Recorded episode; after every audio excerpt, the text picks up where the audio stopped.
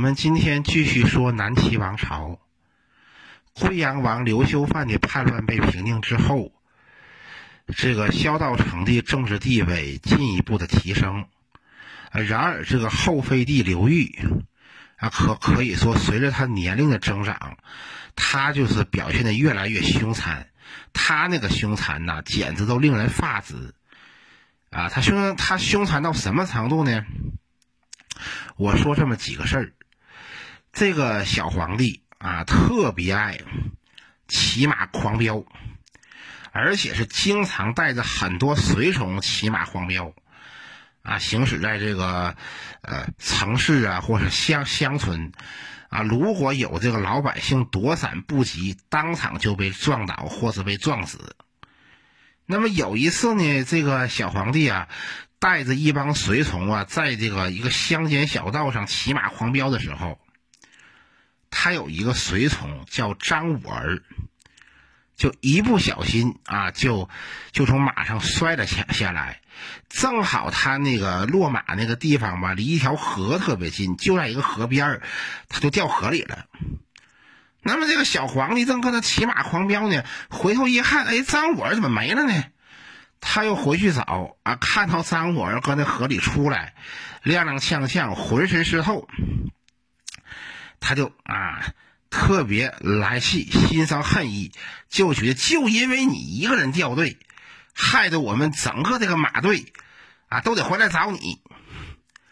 于是呢，这个小皇帝就拿起长矛就刺死了张五儿，然后又挥刀把这个张五儿在就在河边大卸八块。有一天晚上啊，一天夜里，这个小皇帝带着这么几个随从到大街上闲逛。还忽然听到呢，旁边有一个房子里传出来了这个女人的这个叫声。这小皇帝感觉很好奇呀，这带着这几个随从上前一看，正是一个产妇，一个孕妇，那天要生孩子。于是这小皇帝呢，带着这几个随从破门而入。那么小皇帝进门之后呢，他看到这个孕妇，她生的这个孩子刚从娘胎里就出来一只脚。于是小皇帝一把就抓住这个胎儿的脚，然后直接就把这个胎儿从这个孕妇的肚子里就拽了出来，硬拽了出来，然后就把这个胎儿就狠狠地摔到了地上，活活给摔死。那当然了，这个孕妇也当场死亡了。这小皇帝看到这个死去的孕妇和这个孩子，那是哈哈大笑，然后说道：“啊，原来这接生婆这个啊，这个工作啊也不难做嘛。那看来呀，我可以做这个天下产妇的接生婆。就是这么一个荒淫暴虐的这么一个啊，这么一个小东西。”那么，在小皇帝刘刘刘刘裕呢，如此的这个生性残暴，就连我们的主人公萧道成，也差点就惨遭毒手。啊，说有一天呐，这一天这小皇帝啊，就不知因为什么原因，就来到了这个萧道成的这个领军将军府。因为当时是夏天嘛，特别炎热，萧道成一个人光个大膀子躺在床上。一看到皇帝来了，萧道成不敢怠慢呢，连忙从床上起来，啊，向皇帝行礼。而小皇帝呢，就跟萧道成说：“说你给我站好，给我立正。”萧道成不敢不不听，只能在墙边立正站好。然后这个小皇帝呢，就拿了个毛笔，在这个萧道成的这个这个大肚子上啊，就画了这么一个箭靶子。然后就拿起弓箭，弯弓搭箭就要射。如果当时啊，这个小皇帝刘裕手一抖，这支箭要一出去，那恐怕南北朝历史就要改写。但是就在这个时候啊，啊，那个小皇帝身边有一个随从，啊，就跟这个啊，就跟这小皇帝说，说那个皇啊，你那个先别射。你看这萧将军呢，他这个大肚子，那是上好的箭靶子，哎，如果你要是射把他给射死了的话，以后咱们还拿什么玩啊？哎，不如你换那圆头箭去射，啊，那个射不死。以后你要想玩的话，下回啊，咱们还可以玩。小皇帝一看啊，挺有道理嘛，然后你就换圆头箭去射，结果这一箭就射到了萧道成的这个肚脐眼儿。这小皇帝看后是哈哈大笑。把弓箭一扔，就扬长而去。这个事儿啊，可让这个萧道成啊，就惊出了一身冷汗呢。那么，这个小这个小皇帝回宫之后，又过了几天，他就拿了把刀在宫殿里磨刀，一边磨刀一边说：“啊，说萧道成这个老不死的。”我他妈总有一天，我要拿这把刀，我宰了萧道成。他说这话的时候呢，正好被他的这个生母陈太妃听到了，然后陈太妃就训斥小皇帝，就跟那小皇帝说：“萧道成可是国家的股肱之臣，你怎么能说杀就杀呢？”啊，于是小皇帝呢也没没有说说什么。但是他他过几天之后呢，他就嫌他这个生母陈太妃对他管束特别严格，他就要杀掉自己生母。好在他一个亲信，啊，就就劝小皇帝，就跟小皇帝说说皇上啊，如果你要把太妃给杀死了，那这太妃死这可是大事啊，这国家得办葬礼呀，还得守丧啊。然后你作为这个他的儿子，你还得守孝啊！这一来二二去，没个十天半拉月，完完也完事不了。那那我们还怎么玩啊？啊，不耽误咱们玩吗？就这样，小皇帝呢，才没有对他生母啊动这个杀心。就足可见呢，这个这个后妃帝刘裕啊，极为的这个荒淫残暴。那么，由于这个后妃帝刘裕啊，他特别荒淫残残暴。于是呢，就有人想觊觎皇位，谁呀？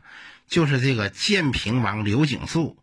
这个建平王刘景素呢，是宋文帝刘义隆的一个孙子，他就这个觊觎这个皇位。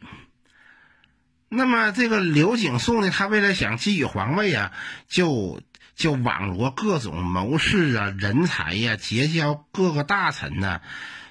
他这个他这个做法呢，就让当时担任辅政大臣的这个杨运长和阮殿夫极为不满，因为杨运长和阮殿夫觉得吧，这个小皇帝刘裕虽然很那个荒淫暴虐，但他毕竟是个小屁孩一个熊孩子嘛，咱们可以掌控他。但是刘景素不是啊，都二十五岁了，他要做了皇帝，那咱们怎么能把持朝政啊？于是。这个这个阮殿富、杨运长啊，就想方设法的，就是给这个刘景素穿穿小鞋啊。然后刘景素呢，当时呢也是啊，为了保命，就离开了京城建康，到了这个京口啊，在在那个地方发展自己的势力，准备将来呢干点大事儿。那么，那么由于这个刘刘景素啊，当时在那个朝野当中啊很有威望，他这个时候可以说是仅剩下的刘宋皇族当当中呢，呃，可以说是比较那个，就是比较有作为的这么一个人啊。所以说的话，那个很多朝中大臣还是倾向于刘景素的。于是，这个阮殿夫啊，还有这杨运长啊，就想害这个刘景素。那他们呢，就他们就派一个一个一个一个将领，叫袁知祖啊。这个人事先其实跟刘景素也是有联系的，派袁知祖到京口去，就跟这个这个刘景素说说这个现在啊，小皇帝已死，健康城发生大乱。然后那个，那个希望那个王王爷赶快回到京城继承大统。刘景素信以为真，然后就在京口举兵。他在京口一举兵，那么建康朝廷就以刘景素叛乱为由，对刘景素进行讨伐。那么讨伐刘景素，主要是这个萧道成去做。那么萧道成呢，他就派出了那个，他就他就派派出了那个呃骁骑将军任农夫，还有这个冠军将军黄回，以及左军将军李安民去镇压刘景素的叛乱。那么这个黄回呢，他其实吧，在政治立场上是比较倾向于刘景素的，所以他让他的这个部队呢，就是说尽量的别跟刘景素的部队交战。然而萧道成呢，他就知道黄回可能跟刘景素有点千丝万缕扯不清的关系，所以说萧道成他就让这个李安民盯着点这个黄黄回。所以到了战场上呢，这个由于李安民把黄回看见看见死死的，黄回呢不敢投靠刘景素，只能硬着头皮派兵去跟这个刘景素的军队去交交战。毕竟刘景素的军队是打不过朝廷的讨伐大军，最终战败被杀。那么刘景素死了之后呢，等于说这个时候刘宋王朝呢，就他这个皇族吧，就没有什么能能就没有什么能人了。然而，这个小皇帝呢，他呢越来越残暴。有这么一天晚上，这天正好是七夕节，这个小皇帝呢就带着一帮随从，在一个行宫玩乐。然后玩的特别开心的时候呢，这小皇帝有些累了，就要进行宫去睡觉。他睡觉之前呢，他就跟他就跟他一个侍卫叫杨玉夫说啊。说这个这个今这个今天是七夕节，七夕节吧是这个牛郎织女相会的日日子。我呢先进那个宫殿里打个盹儿，你呢就在这外头啊，给我在天上给我瞅着，肯定给我看星星，给我对吧？看到牛郎织女相会的时候。你就喊我，我也看看牛郎织女怎么相会。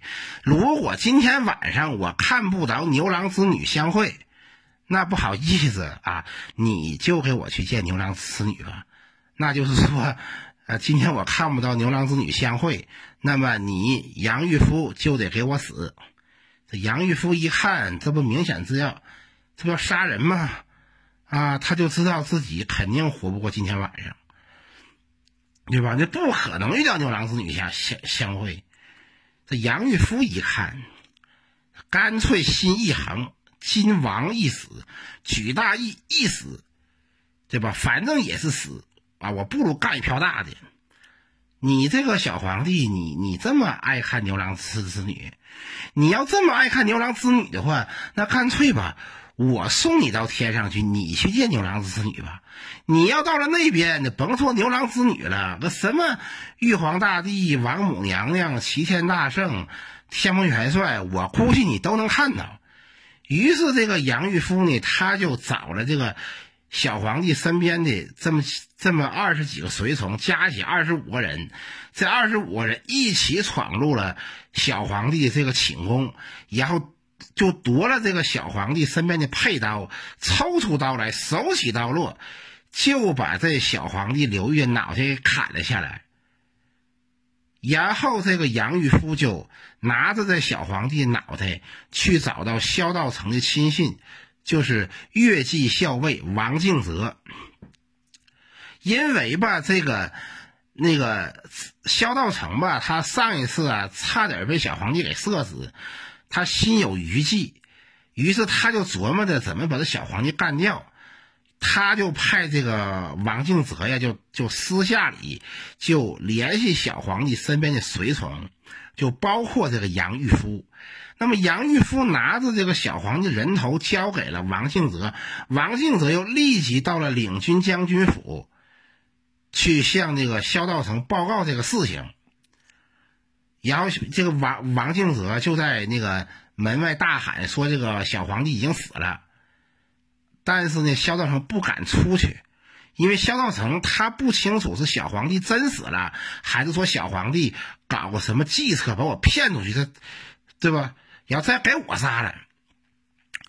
那么这个王敬泽喊了几声之后呢，一看萧道成没有反应，他也知道萧道成啊。恐怕是啊怀疑其中有诈，于是他就啊把这个小皇帝的这个项上人头就扔进了这个领军将军府的院子里。萧道成捡过来一看啊，确实是小皇帝，他真死了。于是不就把门一打开，就纵马啊，立即来到了皇宫。到了皇宫之后，萧道成就找到了三位重臣，分别是刘宋王朝的皇族宗室，当时的散骑常侍丹阳尹刘炳，以及尚书令楚渊和和中书令袁灿，就把这三个人找过来的。这个萧道成呢，先跟这刘炳说。说老刘啊，这个小皇帝这个事儿啊，他死这个事儿，这是你们家的事儿，你们老刘家的事儿，你怎么处理啊？我问问这个事儿你怎么看？萧道成啊，名为商量，实际上说话的态度吧，特别特别的不客气。这刘炳呢，就看出来情况了，然后就跟萧道成说：“这个政务上的事情吧，是我分内之事。”这军事上的事情吧，还是由萧大人你说了算。于是，这个萧道成呢，他又问楚渊和袁灿：“你们怎么看待看待这个事情？”没等楚渊和袁灿搭话呢，这个王敬泽就立马上前，就把刀抽了出来，就跟楚渊和袁灿说：“说国家大事都得由我们萧大人说了算。”啊！你们同意也得同意，不同意也得同同意。你们胆敢不同意？你看到我的刀没？信不信我一刀一个，管杀不管埋？说罢，这个王敬泽就拿出了一个只有皇帝才可以佩戴的一个白纱冠，就戴到了萧道成的脑袋上。但萧道成呢，还是装模作样的把这个白纱冠摘了下来，扔到地上，狠狠的骂了这个王敬泽一顿。看的这个刘炳啊、楚渊呢和袁灿几个人呢，看的特别懵啊。后来他们也反应过来了，也明白是怎么回事于是呢，就啊表示那国家大事还是交给萧道成处理。这样的话，萧道成啊就当上了司空，就开始主持国家大事那么，萧道成开始成为这个刘宋王朝实际掌权人之后，他就决定拥立这个小皇帝刘裕的弟弟，当时年仅十一岁的安成王刘准为皇帝，就是宋顺帝。那么，这个刘准继位之后呢，萧道成成了这个实际的掌权人。那么，这个消息传到了荆州，当时这个。这个荆州刺史沈攸之知道这个事儿之后是极为不满，因为沈攸之他他他原来级别比萧道成要高。其实吧，这个沈攸之他最开始吧，他跟萧道成还是好朋友，关系还不错。但这个时候也就不管什么朋友不朋友了，他就觉得你萧道成。你当年级别都比我低，你算个老几呀？你居然敢爬到我头上来！于是呢，这个沈攸之呢，他呢就一方面呢就啊给朝廷写信啊，假意那个祝贺这个刘准登基，也假意祝贺萧道成掌权，但实际上呢，就背地里厉兵秣马，准备要造反。我们前文书不是讲过吗？那个，那个萧道成派张敬儿到刘秀范的军中去当卧底，去杀刘秀范，并且许诺说事成之后，让这个，呃，让这个张敬儿当雍州刺史。那么事后呢，这个萧道成呢，他就，他最一开始他就要反悔，就不想让张敬儿去当雍州刺史。张敬儿也看出来萧道成想要反悔。于是就跟萧道成说：“啊，说这个沈攸之驻军在荆州啊，对萧大人您可是一个威胁。你把我派到雍州去，我制衡荆州，对您是有利的。”啊，于是萧道成他就安排这个张敬儿当这个雍州刺史。那么张敬儿到了雍州之后呢，他呢就啊表面上对这个沈攸之溜须拍马，实则套取沈攸之的情报，全都送给萧道成。所以萧道成是完全掌握了沈攸之的所有情况，也知道这个沈攸之肯定是要造反。于是这个萧道成呢，就派他的这个儿子，他的长子萧泽，就是到这个到这个颍颍州去去镇守。因为如果从荆州打打健康的话，颍州是个必经之地。那么，那么沈攸之呢，他感觉自己这个厉兵秣马，就是准备差不多之后呢，就假传说有太后的这个那个密密密旨。有太后的这个给他这个，这个属于是给给他有有太后的这个密旨，太后让他讨伐逆贼萧道成，然后这个沈攸之又给萧道成写了一封信，啊，他说什么呢？他说，这个啊，他说原来那个小皇帝虽然说特别暴虐，特别荒淫，但是你要把他废除了。必须要得太后下懿旨，并且还得百官商议。你哪有说随随便便的臣子就就要把皇帝给杀死呢？啊，难道当年这个霍光、诸葛亮给了臣子们这种遗训吗？对吧？我沈攸之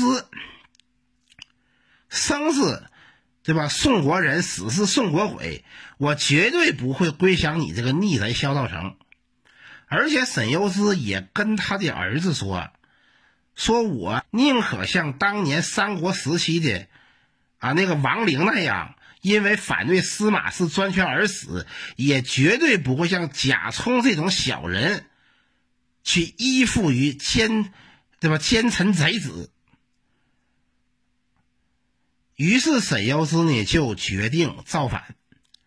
我们刚才不是说了吗？萧道成派他的那个儿子萧泽去镇守颍州，后来呢又把萧泽给调了回去，又派了一个将军叫柳世龙去接替萧泽。那么萧泽在啊在那个在临走的时候啊，就跟那个柳世龙说说沈攸之一定会造反。他造反之后，一定会焚烧掉在夏口的战船，然后攻打建康。那么颍州是沈攸之的必经之地，将军你一定要在在颍州这个地方拖住沈攸之。只要你在颍州这个地方拖住沈攸之，我再带兵来反攻，我们内外一夹击，沈攸之必败。那么这个柳世龙你，就答应了。那么萧泽后来走了以后呢，这个柳世龙防守颍州，不久沈攸之叛乱，然后果不其然就攻打颍州城，柳世龙就死守颍州城，这个沈攸之呢，打了一个多月都没有打下来。沈攸之这个人吧，有一个特点，就是他带兵吧，对待这个士兵特别的苛刻，特别的严格。所以说，沈攸之的军队从荆州起兵出发的时候啊，这个部下呀逃亡的就特别多。那么再加上攻打颍州城打了一个月也没打下来，嘿，这个逃亡的士兵就更多了。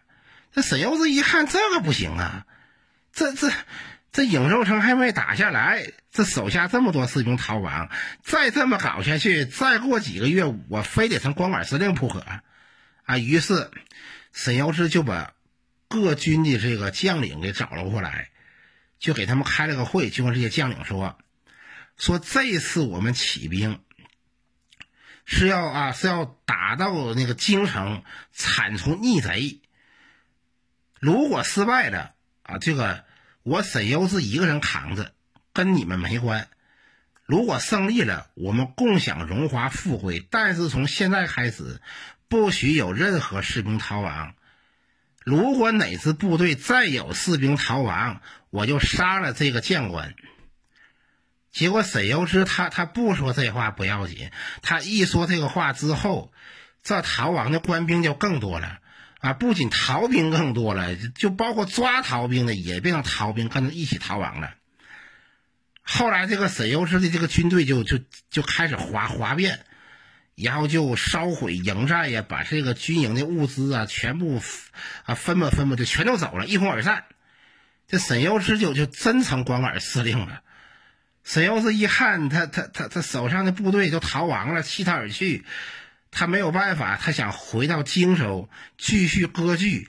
但是雍州刺史张敬儿已经率军攻占了荆州城，并且把沈攸之的一家老小一家老小全部杀光。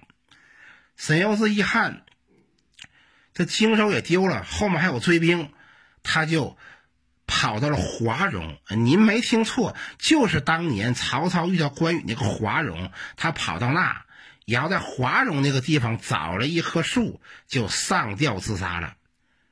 那么，在沈攸之叛乱的同时呢，当时这个京城健康的那些反萧道成势力也开始谋划政变，准备铲除萧道成，响应沈攸之。那么，搞政变的是谁呢？就是袁灿、刘炳还有黄回。因为萧道成啊，他在呃他在掌握了国家政权之后呢，他就把这个袁灿呢调到石头城。把这个刘炳给架空。那么沈攸之这叛乱之后呢，他让黄回去打沈攸之。于是当时呢，这个呃，那个刘炳和袁灿他们就决决定在石头城这个地方举举举兵，并且呢，也在那个禁卫军当中呢安插了很多自己的卧底和眼线。但是萧道成呢？他事先就已经掌握情况了，就知道他们几个人不怀好意啊，准备要啊，准备要准备要造反啊。结果呢，这个刘炳呢也不知怎么回事，还没到约定时间呢，他提前跑到了石头城，然后呢就宣布造反。结果袁灿也还没办法，就只能跟着他一起造反。那么这个时候呢，这个袁灿和这个刘炳啊，在这个石头城决定啊起兵造反的时候，萧道成呢这个时候开始应对。他第一步先让这个这个他先让这个王王敬泽把这个刘炳和袁灿安排在禁卫军中的所有卧底全部清除，全部杀掉，然后又派兵去攻打石头城。由于萧道成的军队势力很大，所以说呢，石头城最终被萧道成的军队攻陷，而这个袁灿和他的儿子袁罪就被萧道成的这个军队就给杀杀死了。刘炳虽然跑出了石头城，但很快呢也被这个追兵追上，要当场斩杀。而这个黄回呢，他去打沈攸之。走到半道，听说袁灿和刘炳造反，他也率军回去健康，准备去响应。但是刚到了健康城附近的时候，就听说刘炳和袁灿已经死了。于是呢，他就在健康城附近，啊，在那个地方安营扎寨，也不前进，也不后退，就进行观望。那么萧道成呢，他恐怕也猜到了黄回的心理，于是就给黄回写了一封信。就跟黄回说：“你做这个事情啊，我基本上不救。你只要肯投降，我给你加官进进爵，高官厚禄。”于是呢，这个黄回就决定又再次归降萧道成。那么自此呢，可以说当当萧道成呢，就是铲除了刘炳啊、袁灿、沈攸之的这些人之后，等于刘宋王朝内部再也没有人有能力挑战萧道成了。那么萧道成这个时候呢，他的政治地位进一步提高，他就他就让这个小皇帝刘刘刘准，对吧？给他授予什么假皇钺、都督中外中中中中军事，然后太傅领扬州牧，加了很多官儿。那么这个时候呢，明眼人都能看出来了，萧道成想干什么。于是就有一个官员呐，就跟萧道成说：“说你看。”你现在获得的这些荣荣耀，作为臣子来说已经是最高了。你应该更进一步做皇帝。萧道成呢，感觉很有道理，于是呢，又让这个小皇帝又给他加九次，建旅上殿，呃入朝不趋。然后最后呢，又让这小皇帝封他为齐国公。然后过了几天之后呢，又晋级为齐王。啊，要知道这套流程啊，在萧道成之前，上一个玩这套流程的是刘裕，再上一个是司马炎，再上一个是曹丕，再上一个是王是王莽。等于萧道成这个时候啊，他做皇帝已经是大势所趋。那么这个萧道成要做皇帝，那总得有一个人得劝原来那个前朝小皇帝得禅位呀，对吧？汉献帝禅位的时候是是华歆劝的，这个魏元帝禅位的时候呢是贾充劝的，这个晋恭帝禅位的时候呢是傅亮劝的。那这个时候也得有这个角色呀。于是呢，这个王敬泽他就要劝这个宋顺帝刘准禅位。然后，王敬泽进了皇宫啊，找了半天没找到这小皇帝刘准，最后在一个佛像的宝盖下面，把这个小皇帝刘准给找到了，然后一把把他就给拉拉拉，一把就把小皇帝给给拽了出来。这个小皇帝啊，看到这个王王敬泽一身戎戎戎装，吓得哆哆嗦嗦，就问了一句：“说你是要杀我吗？”王敬泽说：“只是让你换到别的宫殿去住。当年你太爷爷取代司马家族，也是这套流程。”这小皇帝刘刘准，你别看他岁数小，他不傻呀，他就说了一句：“愿我来世不要再生在帝王之家。”那么几天以以后，就正式举行这个禅位大典。然后小皇帝这个刘宋王王王朝的末代小皇帝刘刘刘准，就啊就禅位给了这个齐王萧道成。然后那个，然后萧道成接过了帝位之后，然后这个改国号为齐，正式即皇帝位，改国号为齐。那么这就这样，刘宋王朝。正式退出历史舞台，南齐王朝粉墨登场。萧道成继位啊，要做皇帝啊，那自然呢，拍马屁的人呢就有很多。其中有一个叫陈文建的这么一个史官，他就拍萧道成的马屁，他就说呀：“这个六啊是吉祥数字啊，六六大顺。你看当年这个东汉王朝历时一百九十六年，禅让给了曹魏。”曹魏呢，历时四十六年，又禅让给了西晋啊。这个晋朝呢，又历时了一百五十六年，呃，禅让给了刘宋王朝。这刘宋王朝呢，又历时了六十年，就禅让给了我们齐王殿下。所以说呀，这个该着就得我们齐王殿下做皇帝。那当然了，这个这个几家欢喜几家忧啊。啊，当时有一个右光禄大夫叫王坤，是一个八十多岁的一个老臣。在他二十多多多多岁的时候，他就在东晋朝廷内做官，就亲眼目睹了晋恭帝禅位给给刘裕。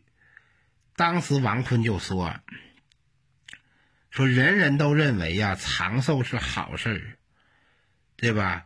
可是我认为呀。”这个长长寿啊，不是什么好事儿啊！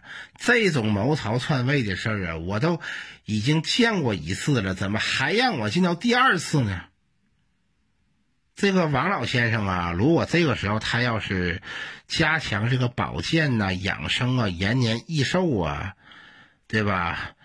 啊，争取长命百岁的话，我估计吧，他还能看到第三次，但历史没有给他这个机会。啊，最终他在萧道成那个做皇帝几年之后，他就病死了。